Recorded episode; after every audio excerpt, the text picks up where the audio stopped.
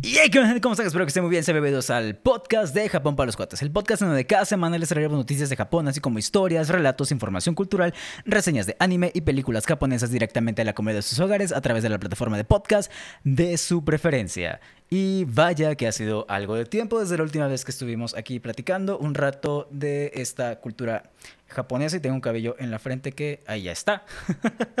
ha pasado un par de meses, no, no, no, no han sido meses todavía, han pasado unas cuantas semanas desde la última que estuvimos aquí con ustedes platicando. Eh, si se habrán dado cuenta, pues tuvimos como un cambio de administración. Em, ahora tenemos nuevo nombre, tenemos nueva imagen que no sé eh, esto lo estoy grabando obviamente antes de que eh, me entreguen el, archivo final con la imagen que, quiero para el, eh, para el podcast. Así que no sé si el Oscar del futuro se esperó hasta sacar este episodio para hacer la renovación de imagen o si se esperó o si no se esperó y lo sacó así nada más. Te maldigo Oscar del futuro. no sé qué hiciste con la imagen, pero estamos estrenando nueva imagen. El día de hoy no nos acompaña Steph. Y siento que en parte es como algo cíclico este asunto de que esté aquí nuevamente solo, hablando únicamente con ustedes, con este cambio de imagen, con esta renovación.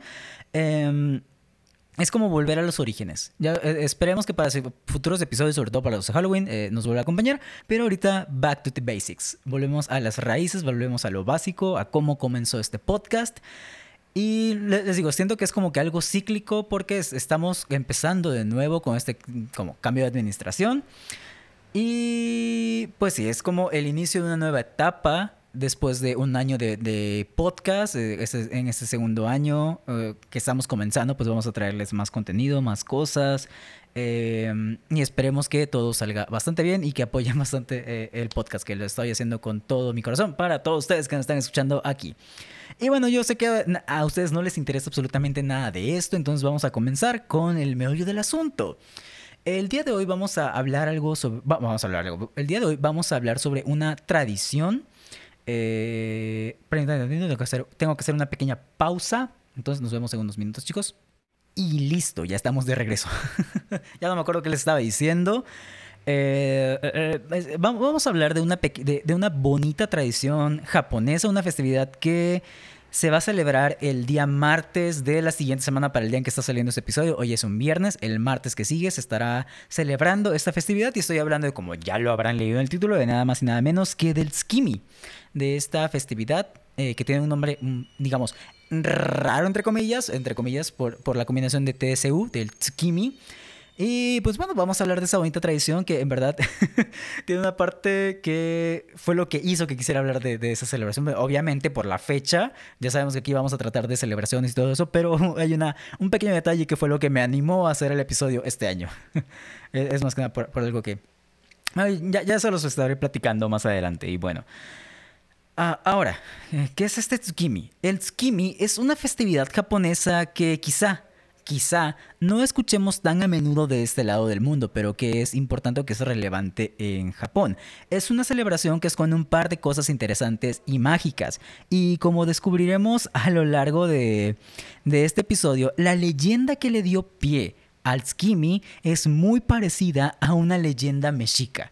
Lo veremos más adelante, que de hecho es lo que hizo que quisiera armar este episodio. Pequeños detalles, pero la similitud de estas leyendas me pareció muy, muy, muy curiosa, muy asombrosa. Eh, y bueno, ya hablaremos más de ello, más, más a detalle en ese momento. Ahorita me estoy adelantando bastante. Así que por favor, acompáñenme a descubrir los misterios de esta bonita celebración. Primero que nada, ¿Qué es el Tsukimi? O sea, he estado hablando del Tsukimi eh, todos estos minutos, no sé cuántos minutos de, podcast van, pero he estado hablando del Tsukimi, que el Tsukimi esto, que esto y que el otro. Pero, ¿qué es? Bueno, resulta que el Tsukimi se trata de nada más y nada menos que la celebración de la contemplación de la luna. El nombre de esta celebración proviene o está compuesto por dos kanjis. El primer kanji de Tsuki, T-S-U-K-I, Tsuki, no, Tsuki, eso es diferente, Tsuki que significa luna. Y aparte, el segundo kanji de esta festividad es el kanji de, eh, o ese kanji se lee como mi, del verbo mi más, que es el verbo ver, el verbo guachar. Entonces, de, a partir de ahí podemos intuir que el tsukimi es la contemplación de la luna. Es cuando salimos a guachar la luna en su máximo esplendor a una luna llena. Eso es muy importante, es una luna llena. Y bueno, eh, no nada más es como guachar la luna y ya, o sea, es contemplar la luna durante la decimoquinta noche del octavo mes y la decimotercer noche del noveno mes, de acuerdo al calendario lunisolar o el calendario lunar. Si han escuchado los episodios de celebraciones anteriores como el Obon, el Setsubun, no me acuerdo qué otros episodios ya hemos hecho, pues habrán escuchado un poquito de este calendario lunisolar, ya es como un invitado... Eh, no, de lujo, pero es un invitado recurrente en este podcast, ese bendito calendario lunisolar. Eh, recordemos que este calendario lunar se regía, obviamente, por como su nombre lo indica, por las fases de la luna. Y pues esto ayudaba mucho en las cosechas y por eso es que, eh, bueno, por esto es que el skimi anteriormente caía a mitad de agosto, que era todo esto, cuando era la mitad del otoño, si no mal no le que recibía. Pero bueno, esta decimoquinta noche y este décimo, esa, esta decimotercer noche reciben el nombre de Yugoya y Yusan. Eh, Yugo, Yusan eh, vienen de Yusan, perdón, vienen de 15 y 13 respectivamente. Y el Ya, que viene al final de, de estas dos palabras, es de noche. Ahora, originalmente esta luna llena eh, de esta celebración del, del caía durante el treceavo día del mes. Cada mes tenía una luna llena y resaltaba particularmente la de, la de agosto porque era la más brillante, era la más bonita.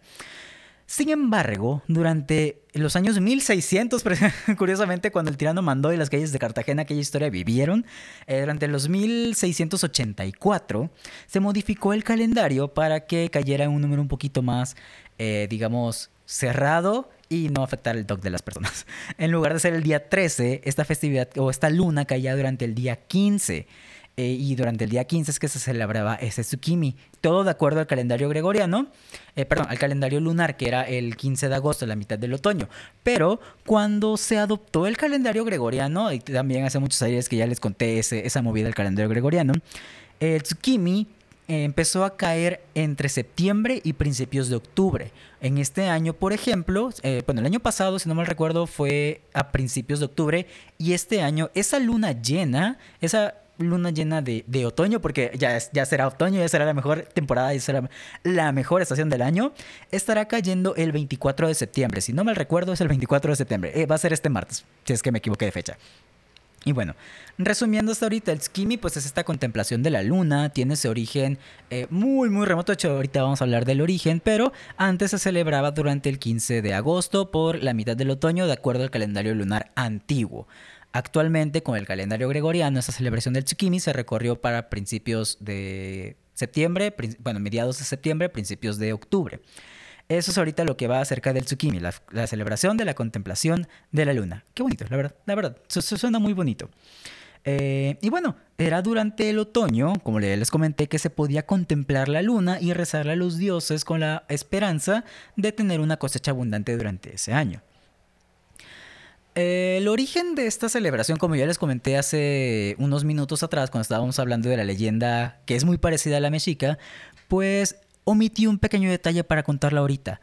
Resulta que esta leyenda, o bueno, más que leyenda es un mito, el mito que le dio pie al, al Tsukimi y de hecho la celebración original vienen de China. Como ya hemos platicado en algunos otros episodios anteriores, muchas de las tradiciones o las tradiciones que hemos platicado vienen de China, tienen su origen y por supuesto esta no es la excepción. Resta que durante la dinastía Tang, ahí por el año 618, ya se contemplaba la luna llena durante este 15 de octubre, perdón, 15 de agosto. Me estoy adelantando bastante en el tiempo.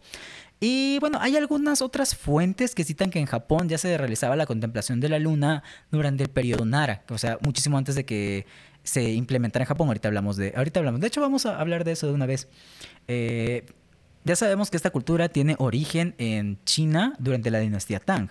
Y no fue hasta el periodo Heian que nuevamente los aristócratas japoneses adoptaron esta tradición bueno, ahorita ya les comenté que fue en el periodo Heian, pero hay unas fuentes que lo, que lo datan desde el periodo Nara. El periodo Nara va antes del periodo Heian. Y bueno, ¿qué es lo que hacían estos aristócratas japoneses durante la celebración del Tsukimi? Bueno, pues organizaban grandes banquetes, interpretaban piezas musicales, bebían licor, escribían y recitaban poemas de amor, mientras contemplaban el brillo de la luna.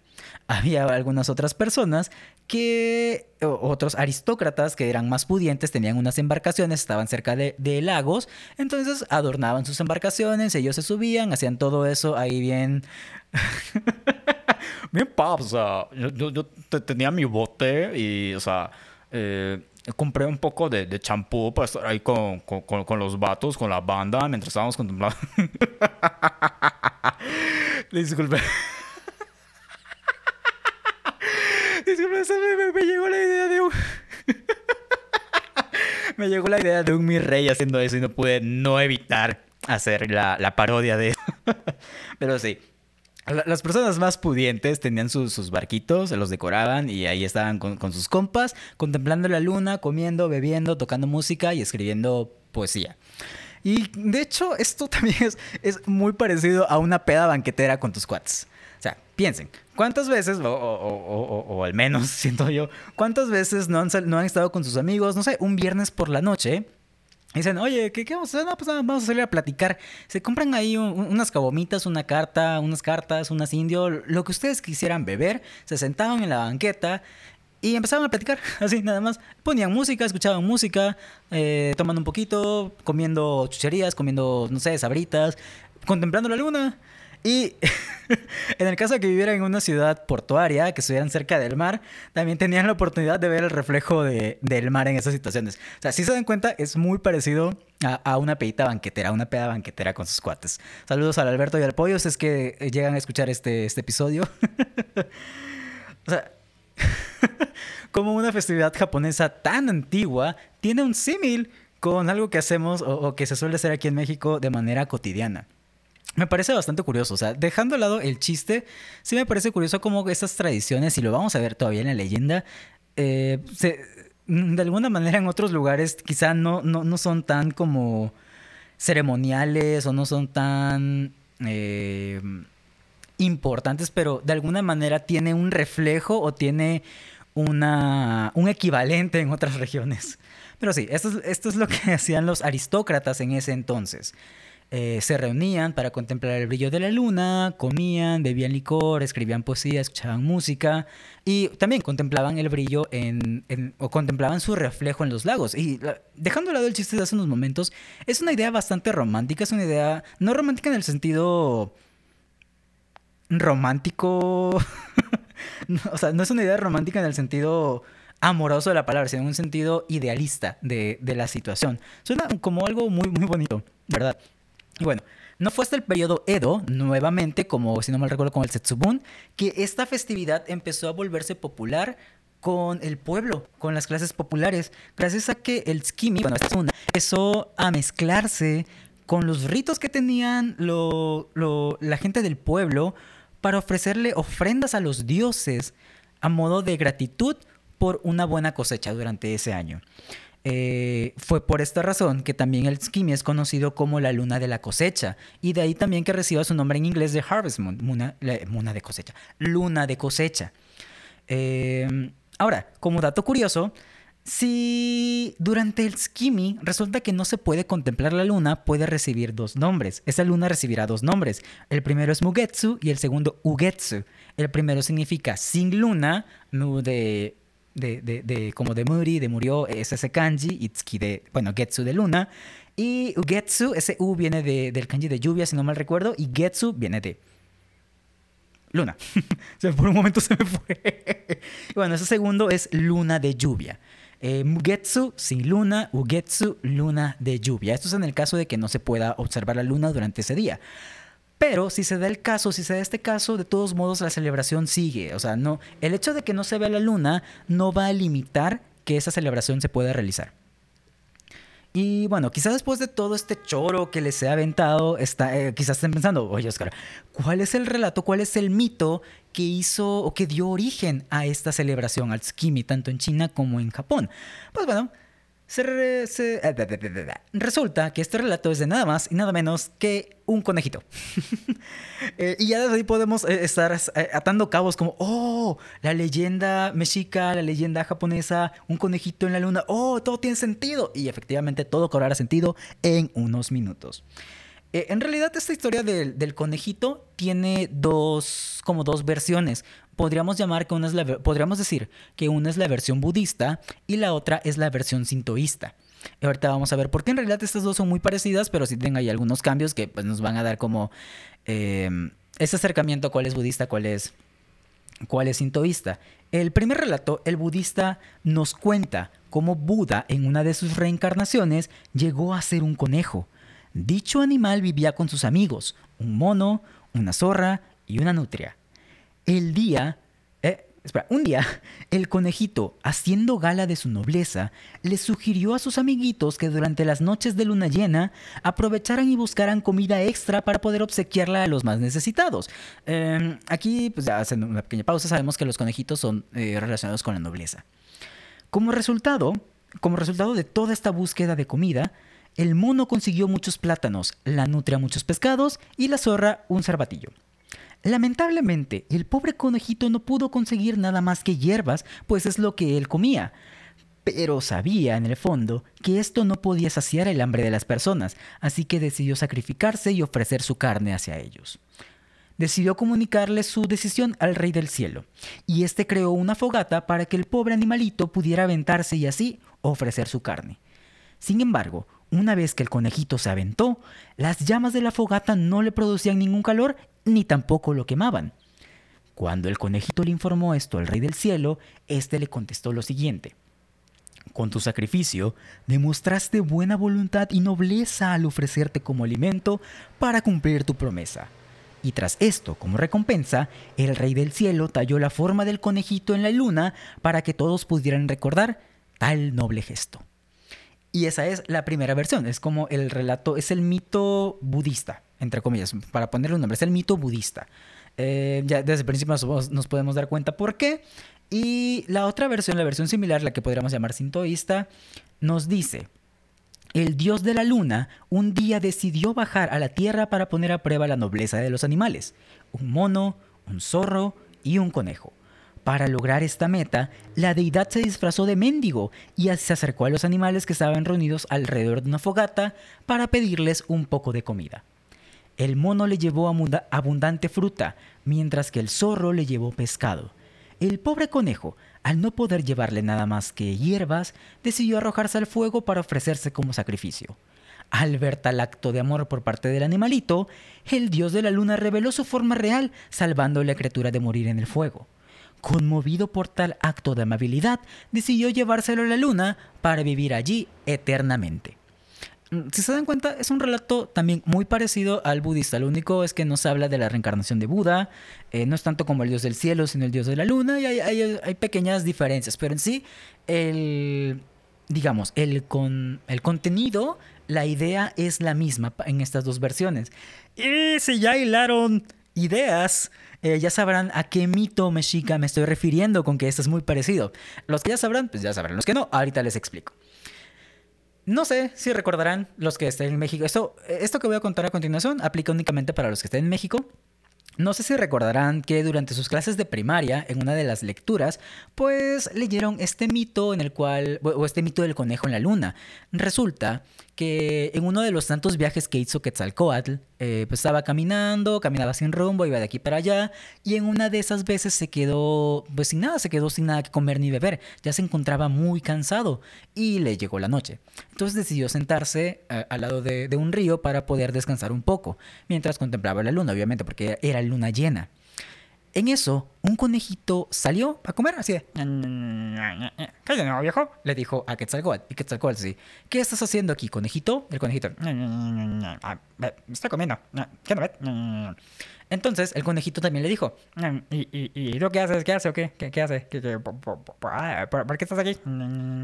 A lo que, no sé por qué no sé, por qué está diciendo el conejito de esa manera.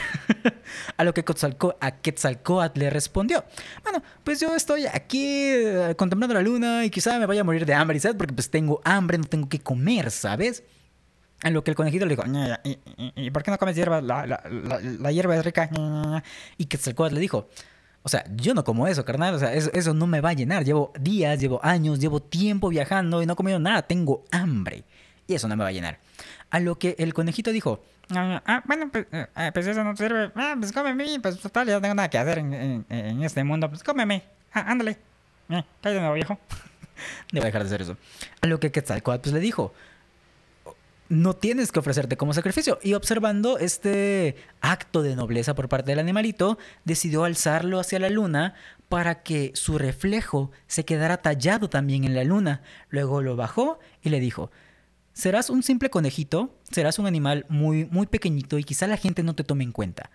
Pero todas las noches de luna llena, cuando volteen a ver el astro, cuando volteen a ver la luna, podrán ver tu reflejo y así nunca serás olvidado. Fue lo que hizo el Quetzalcoatl para eh, tallar la forma del conejo en la luna. Y quizá no se habla de Buda, no había más animales involucrados, pero el hecho de que haya sido una deidad, que se haya y que esta deidad haya digamos, visto la nobleza del conejito y haya decidido tallarlo en la luna, me pareció súper, súper curioso cómo estas leyendas de lugares completamente lejanos son muy, muy, muy parecidas. Obviamente hay otra leyenda que relata cómo el conejito terminó en la luna, que es la de los cinco soles, otra leyenda eh, mexica, la, de los cinco soles, yo supongo que muchos también la, conocerán, donde... Ay, ¿cómo se llamaba? Ah, no creo cómo se llamaba. E, el, dios de los bulbos y el dios de la peste, que era... ¡Ah! Se me olvidó el nombre. Pero bueno, como este dios se inmoló para crear el quinto sol, bueno, para crear uno de los soles, darle luz nuevamente al mundo, eh, otro que estaba, que fue como el primer candidato, estaba ahí medio, o sea, o sea, paps, vengo de descendencia de otros soles, entonces yo me voy a ofrecer como voluntario para crear este nuevo sol. O sea, no voy a dejar en ridículo a mi familia, paps. Y a la mera hora, cuando le dijeron que se aventara el fuego, eh, el vato, no, pues es que hace mucho calor, paps. O sea, primero tengo que, que, relajarme, tengo que, o sea, tú sabes, paps. Y lo intentó como cuatro veces y resulta que el carnal nunca pudo aventarse al fuego, entonces perdió su oportunidad y por eso le dieron la oportunidad a, a este dios de la, de la peste, de, los... Bueno, sí, este dios que no me acuerdo ahorita cómo, cómo, cómo se llamaba. Ajá, no me acuerdo. Eh, y, fue que, pues cuando vio que este dios que era el que menos querían, era como el underdog de, de, los dioses de, de, ese momento, dioses mexicas de ese momento, pues se inmoló, formó un sol, pues este vato lleno de envidia, fue corriendo, también se aventó, creó otro sol, pero pues como eran dos soles, dijeron, eh, pues dos soles como que no conviene, ¿verdad? Vamos a pagar a, este carnal porque pues, se aventó cuando ya no tenía que hacerlo, ya no tenía el permiso, había perdido su oportunidad. Entonces vamos a aplacarlo, a que se le calmen los humos. Entonces, uno de los otros dioses tomó un conejito por las orejas, así se pasó de lanza con lo que le hizo el pobre conejito. Tomó el conejito de, las orejas, le empezó a dar vueltas, y que lo avienta con así de, y le pega a ese otro sol que se había creado. Y lo apagó. Y resulta que el conejito se estampó tan fuerte, fue tan grande el trancazo que se dio, que su, for, que su figura quedó estampada en, ese otro sol que resultó ser la luna. Y bueno, si quieren saber más de la leyenda de este quinto sol, o sea, estamos hablando de Japón, no tendría que hablar de, mitología mexica ahorita, eh, pues vayan a escuchar el podcast de eh, tipos míticos, cuentan mitos típicos de los cinco soles. Eh, ahí, lo cuentan chistoso, ahí, ahí está chido. digo, ya no sacan podcast, pero pues están esos episodios para la posteridad. Si quieren saber más de los cinco soles y de las leyendas mexicas, pueden ir para allá. Vamos a seguir con, la leyenda japonesa. Me desvié bien cañón del tema, pero pues no, no, importa, vamos a continuar nosotros. Eh, pero sí, nuevamente, me resulta súper, súper, súper curioso cómo estas leyendas están súper conectadas, la verdad. Eh, como había platicado Estefanía en. Bueno, Steph, no sé por qué le digo Estefanía. Como había platicado Steph en uno de los episodios creo que había sido en el primer episodio de mitología japonesa, en el de los primeros dioses y la, creación del mundo, cómo culturas tan lejanas eh, tienen historias muy, muy, muy parecidas, como que de alguna manera pues hay cierta conexión. También lo vimos en el segundo episodio de mitología japonesa, como Izanami, perdón, Izanagi fue al mundo de Yomi para rescatar a Izanagi, Izanami y cómo tiene un símil con leyendas griegas. Pero bueno, dejamos hablar de mitología. No, no estamos hablando de mitología, estamos hablando del tsukimi. Me desvié muy cañón de esto. Y bueno, eh, ¿qué me quedé? Ah, sí, estaba contando estas leyendas estas, eh, que trataban acerca del origen del tsukimi. Esta es la leyenda China, que obviamente Japón también la, adaptó. Y bueno, ya después de todo esto, quizás se estén preguntando, ¿y actualmente qué se hace para conmemorar el Tsukimi? Porque ya vimos que en la antigüedad, durante el periodo Heian, durante el periodo Edo, se hacían las pedas banqueteras, los aristócratas pues ahí estaban haciendo poesía, eh, el pueblo pues ahí juntó su tradición con la luna de la cosecha para hacer ofrendas. Entonces, actualmente, ¿qué se hace? Bueno, durante el Tsukimi, obviamente, se sale a contemplar la luna y los lugares designados para nosotros o para la gente poder contemplar la luna recibe el nombre de Tsukimi Dai, que significa literal lugar para contemplar la luna. Y en ese lugar, ese Dai debe estar adornado, debe tener ciertas ofrendas. Entre ellas podemos encontrar el, el Dango, que es, uno, es un platillo muy popular, bastante popular, sobre todo en estas fechas, obviamente. ¿En qué consiste el Dango? Bueno, son unas bolitas de arroz dulce, son unas bolitas, bolitas esféricas, iba a decir, vaya redundancia, son unas bolitas, son unas esferitas de, dulce hechas de harina de, de arroz y están dulces, saben ricas, la verdad. Eh, tienen una textura parecida al, mochi. Bueno, eh, este es el dango normal. Eh, tiene la variante del hanabi, hanami, no, hanami dango, que es el de la primavera. Hay infinidad de variantes del dango y para el tsukimi tiene una variante también, que es el tsukimi dango. Estos dango son colocados en una especie de altarcito. Es como, no es como un Eh, pero para que tengamos una idea, es como un anafre, como un fogoncito, un, un anafrito para, para nosotros calentar cosas, solamente que obviamente no, no, está hecho de aluminio ni de metal, está hecho de madera, eh, es con este fin ceremonial y encima de como de esta, de esta, de esta forma, de esta figurita, se colocan alrededor de 15, 15 dangos y ya esto es el skimidango. Ahora, ¿por qué son 15, 15 bolitas? ¿Por qué son 15 dangos? Bueno, se cree que es porque representa la decimoquinta noche, que es cuando antiguamente se celebraba el skimi. En, otras regiones, en lugar de ser 15 bolitas, son 12 bolitas, una por cada mes del año. Eh, ahora, también se cree que comer, esta, obviamente una vez que termina la celebración, te comes las bolitas, te comes el dango, y se cree que esto eh, va a traer buena suerte y felicidad a lo largo del siguiente año. También, esto es en cuanto al skimidango, otro de los adornos que podemos encontrar en en, estos Kimidai es una planta llamada Eulalia, o en japonés creo que se llama Suzuki, algo así, Suzuki, algo, así era el nombre, que son parecidos a las espigas del arroz, son, son unas plantitas como unos cereales parecidos al arroz. Se ofrendan alrededor de, dos, de entre 12 y 15 ramitas. Esto se cree, o se cree que esta planta aleja las, malos, las malas vibras y a los malos espíritus. Es como para traer paz a ese lugar se puede colocar en los techos, se coloca de hecho en los techos de las casas, de, los lugares donde se esté contemplando la luna. Eh, también se colocan otras ofrendas que pueden llevar productos del otoño como calabaza, eh, soya, taro, eh, papas, si no mal recuerdo, y se hace una como una una casualidad de ofrendas y se va a dejar. Esto nuevamente relacionándolo con las cosechas, con esa Harvest Moon, que era para ofrecerle a los dioses un agradecimiento por la cosecha de ese año, porque pues Digamos que desde esa fecha hasta la siguiente vez que pudieran cultivar iba a pasar mucho tiempo porque en el invierno no es buena idea cultivar este tipo de plantas. De hecho, no creo que sea buena idea cultivar cosas en invierno a menos de que sean plantas propias de la estación. Pero en este caso, estos cereales pues no eran propicios. Entonces, eh, por haber recibido una cosecha abundante que, que les permitiera llegar hasta el fin de, esa época de invierno, pues le ofrecían todas estas cosas a los dioses todas estas eh, alimentos de temporada, podríamos llamarle a los dioses. Y bueno, eso es en cuanto al tal cual al, spot donde vas a aguachar la luna y lo que tienes que colocar, pero ¿qué otras cosas se suelen realizar? Bueno, hay personas que van a viajar, que viajan, que dan una visita a los templos para realizar una ofrenda, hacer un rezo y quemar inciensos nuevamente para agradecerle a los dioses por estas, por estas cosechas, eh, por todo este buen... Ay, tiene otro nombre, iba a decir otra palabra, pues se me fue. Por toda esta cosecha que han recibido. Eh, eh, eh, también hablando un poquito de comida, ya mencioné el skimidango, que es como uno de los más importantes, uno de los platos más importantes. Podemos encontrar que se hacen platillos especiales en cualquier fecha, en cualquier festividad, en cualquier lugar. Si hay una, una ah, si hay una celebración, tiene que haber un platillo sí o sí. Y en este caso, con el tsukimi, pues podemos encontrar platillos como el tsukimi udon, el tsukimi soba, que en realidad son platillos normales, solamente que llevan huevo crudo encima, llevan un huevo ahí encima, porque la yema hace una relación o hace un énfasis, bueno, no hace un, no hace un énfasis, hace un símil, tiene una forma similar al de la luna. Y de ahí en fuera el platillo es como muy, muy parecido, aunque los platillos se suelen elaborar con los ingredientes de la temporada. Ahora, esto era en cuanto a comida, a lo que se suele realizar durante estas fechas. Em, hay otras cosas que se pueden realizar. De hecho, eh, eh, me estaba trabando un poquito. De, hecho, ya se me está sacando la garganta, aguanten. Ok. Ok, ya me alivié un poquito.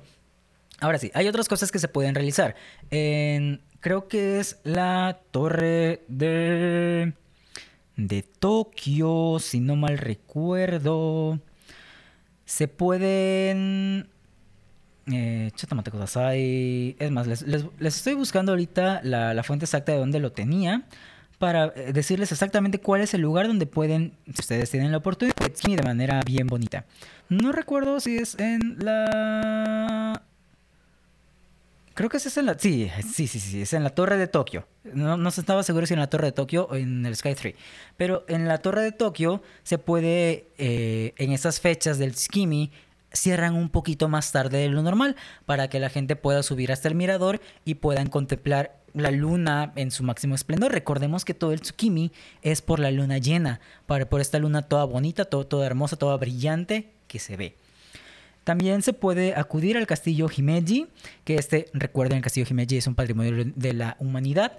Si quieren más adelante les puedo hacer un episodio sobre este lugar. Si quieren, obviamente, pues sí que pueden dejarlo en los comentarios del video de YouTube o dejarnos un comentario en las redes sociales.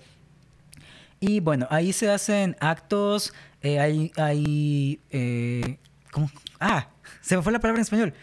Bueno, hay música folclórica, voy a decir otra cosa, pero se, me fue la palabra completamente. Hay, interpretan música folclórica utilizando estos eh, taikos, que son los tamborzotes, y otros instrumentos eh, tradicionales. También pueden encontrar comida típica, como este udon, esta soba. Eh, también pueden encontrar oden. Si han visto One Piece, sobre todo en esta, en esta saga de Wano, pues sabrán cómo es el oden, sabrán lo, el peso que tiene el oden dentro de One Piece. Eh, obviamente no puede faltar el sake, esto es kimidango. Y algo que había mencionado que también se realiza durante, esta, durante estas celebraciones es que hay muchos lugares donde se ofrece la ceremonia del té. Este, esta ceremonia, este sado, donde tú puedes ir y puedes presenciar como toda la, toda la experiencia de cómo es, eh, cómo se servía o cómo se sirve el té verde. Y todo bonito, todo precioso, todo, se ve que es todo cansado, pero eh, me imagino que va a ser una experiencia bien bonita. También se realiza mucho, eh, muchas ceremonias del té durante el Tsukimi. Eh, y hay otros santuarios como, bueno, hay otros santuarios como el santuario de Ise, otros lugares como el jardín de Sankei, donde se pueden realizar estas, donde se suelen celebrar esta, esta festividad del Tsukimi. Por ejemplo, en el jardín de Sankei, Sankei que se, que se encuentra en Yokohama. Ah, Yokohama de mis amores. Em, tiene un acto justamente a la mitad del otoño, ya la mitad del otoño, otoño, otoño, más, para, más otoño de nosotros. Em, se iluminan los edificios, ah, eh, eh, eh, y bueno, también hay música, hay bailes, hay, iba a decir celebración, hay recitación, esa es la palabra que está buscando, hay recitación de poemas japoneses, poemas tales como haiku o tanka. Si quieren saber lo que es un haiku o un tanka, pues si quieren saber lo que es un haiku, de hecho pueden pasar a escuchar el episodio donde reseñamos palabras que burbujean como un refresco, donde hablamos un poquito del haiku y probablemente en un futuro hagamos un episodio especial sobre el haiku, porque tiene ahí varias cosillas y ahí tiene varios detalles. Em, se hacen danzas, se cantan. De hecho, hay una canción tradicional que por supuesto también tenía que sonar creepy. Para los que no tengan contexto de esto, muchas canciones tradicionales japonesas eh, suenan medio creepy un poquito creepy. Eh, les pongo una situación. Esto ocurrió. Imagínense que están en su salón de clase, eh, digamos que por alguna razón su salón no tiene luz, o sea, el foco no, funciona, entonces no, se puede encender. Y están, eh, se acercan las fechas del Hinamatsuri, la, festividad de las niñas o de las muñecas. Y le pones a tus alumnos la canción del Hinamatsuri para hacer un ejercicio de escritura de hiragana y katakana. Entonces son las 9 de la mañana, es, un día nublado, por lo tanto el salón se ve medio oscuro y reproduces la canción y suena una música bien tétrica, creepy, en la cual la gente puede pensar que a lo mejor está invocando a, a Belcebú, a Satanás o quién, vete a saber a quién. Así, así es como suenan estas canciones. Y la, canción del Skimmy también suena medio tétrica. Sobre todo porque luego lo ponen con un coro de niños que tienes la imagen de una película de terror japonesa, escuchas eso, estás oscuras, eh, suena creepy. la verdad es una canción muy bonita, la de la de Hinamatsuri y la del Tsukimi, pero eso no quita lo creepy que puede llegar a parecer en una situación con el ambiente controlado para que dé esa sensación. No les, no les puedo poner la canción del Tsukimi por copyright, no sé si tenga copyright, pero por si acaso. Pero en las redes sociales, así que vayan a seguirnos en nuestras redes sociales, eh, podrán encontrar, y si voy a colocar un poquito como los extractos de esta canción para que la puedan escuchar. Y pues como les comento, por ejemplo en el santuario Ise se realizan estas contemplaciones de la luna. Eh, ahí es donde hay un estanque que también se puede ver el reflejo. Se ven los poemas, hay canciones. En fin, es como otra celebración. Es una, es una celebración eh, bonita por todo lo que representa, por todo lo que se hace y sobre todo por esa leyenda del conejo en la luna. Esa leyenda del conejo en la luna fue lo que me mató, fue lo que dijo, ok, vas a hacer episodio del Tsukimi este año. Y es que yo tengo, un, tengo algo con la luna, no sé, siempre me ha gustado contemplar la luna, eh, sobre todo cuando es luna llena. De hecho, cuando fue mi cumpleaños este año que hubo eh, eclipse lunar, ahí estuve desde las 3 de la mañana viendo todo el proceso. Y todo lo que tenga que ver con la luna, con conejos en la luna, yo estoy ahí, estoy dentro. De hecho, eh, esto no tiene nada que ver con el Tsukimi, es, es algo completamente aparte. Pero si han jugado eh, To the Moon, que es un juego indie muy bonito, por cierto, pues una de las cosas que hizo que me encantara este juego es porque tiene que ver mucho con la luna. La, luna, de hecho, la luna y un conejito tienen mucho que ver con la historia. Nuevamente están jugando con estos elementos de estas leyendas, de estos mitos antiguos que relataban de por qué la luna tiene esa forma o, por ejemplo, en este caso, la celebración del, del Skimmy. Entonces, si no han jugado To The vayan a jugar To The Moon. Es un juego muy bonito y probablemente vayan a llorar al final. Si no lloran al final de este juego es porque no tienen sentimientos. o sea, lo he dicho en varias películas. De hecho, todavía no, he hecho episodio de Quiero comerme tu, páncreas. Pero ahí lo... Y, y en otros episodios como el de Angel Beats lo menciono. Cuando me hablan de películas o de series que dicen, ah, es que te vela porque te vas a llorar, no me hacen llorar. Pero con To The Moon fue una excepción. Eh, me dijeron, juega To The Moon, es un juego que te va a hacer llorar. Y yo estaba, estaba ahí bien sobre, nada que me va a llorar ese juego. Vamos, vamos a probarlo. Todo este montón de juegos y series no cumplieron su cometido porque To The Moon sí iba a poder. Cinco episodios del juego después, ah, quiero. ah, ¿Por qué sucedió esto? Y así. Bueno, entonces si no han jugado tu demon, vengan a jugar tu demon y ya termino esta pausa que no tiene nada que ver con el episodio. Y bueno, esto es la leyenda, bueno, no la leyenda, esta es la celebración del Skimi, que ya les dije, se va a celebrar el 24 de septiembre durante este año. A lo largo de estos minutos, que nuevamente no sé cuánto tiempo de eso llevamos, hemos explorado su origen, su leyenda, la fecha, lo que se come, lo que se hace, eh, los simbolismos que puede tener. Eh, hablando, por ejemplo, de, esta, de esta plantita que parece el arroz, pues se, ofrenda porque parece arroz y pues ayuda como para agradecer a los dioses. O sea, ya, ya, hablamos de todo esto. Ya no tengo nada más que comentarles acerca del tsukimi. Entonces vamos a estar dejando el capítulo por acá para no alargar más el episodio. Cuéntenme qué les, qué les pareció este episodio. ¿Conocían ustedes del tsukimi? ¿Habían escuchado hablar de esto antes? Eh, o era una de esas celebraciones que no sabían que, existía. Pueden enviarnos sus comentarios a nuestras redes sociales. Nos pueden encontrar ahora como arroba Japón para los. Nos pueden encontrar en Instagram, en YouTube y no sé si para el momento en el cual esté lanzando este episodio probablemente también nos encuentren en Facebook. Si no, pues más adelante nos pueden encontrar en Facebook. Pero nos pueden encontrar en todos lados como arroba Japón para los. Así tal cual, Japs. Eh, si todas las redes sociales van a estar apareciendo en la descripción de este episodio. Y a los que hayan escuchado este episodio, a los que todavía no, nos sigan, en verdad, muchísimas gracias por todo el apoyo dado. Eh, ya llevábamos un año en el podcast de, de Japan, pero por situaciones nos tuvimos que, que salir de ahí. Ya no pudimos festejar el año con ustedes. Eh, pero pues sepan que les agradezco muchísimo por ese año en el cual nos apoyaron en, en Japan, por escuchar los episodios, por estar ahí al pendiente semana tras semana, aun cuando no sacábamos episodio. Entonces, en verdad, muchísimas, muchísimas gracias y espero que también apoyen este proyecto que nuevamente está hecho con mucho amor para todos ustedes. Y bueno, ya sin más sentimentalismos, me despido por el día de hoy. Eso va a ser para mi episodio. Es decir, Oscar, nos escuchamos en la que sigue. Bye. Y siento que estoy olvidando mencionar algo, pero no me acuerdo que estaba, no recuerdo qué es lo que estaba olvidando mencionar, así que me despediré de una vez. Bye. De nuevo.